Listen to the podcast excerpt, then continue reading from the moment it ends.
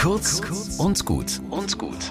Heute mit Pfarrer Frank Nie. Wir haben ja gerade Fastenzeit im Kirchenkalender und da sind die letzten Tage im Leben Jesu ein großes Thema.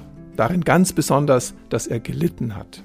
Für einen Gott ist das ja auch wirklich was Besonderes, dass er sich nicht mit seiner Allmacht ins ewige Glück verzieht, sondern sich selbst das zumutet, was wir Menschen einander so antun können.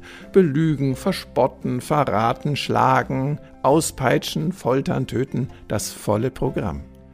Warum tut er sich das an? Warum verzichtet er auf seine Wolke 7? Ich kann's nur ahnen. Ich glaube, er tut das, damit er immer und überall schon da ist, wo wir vielleicht hinkommen. Schmerzen kennt er. Betrogen werden kennt er. Sterben hat er durchgemacht und überwunden. Falls es euch dieses Wochenende also nicht so gut gehen sollte, auch da kann und wird er dabei sein.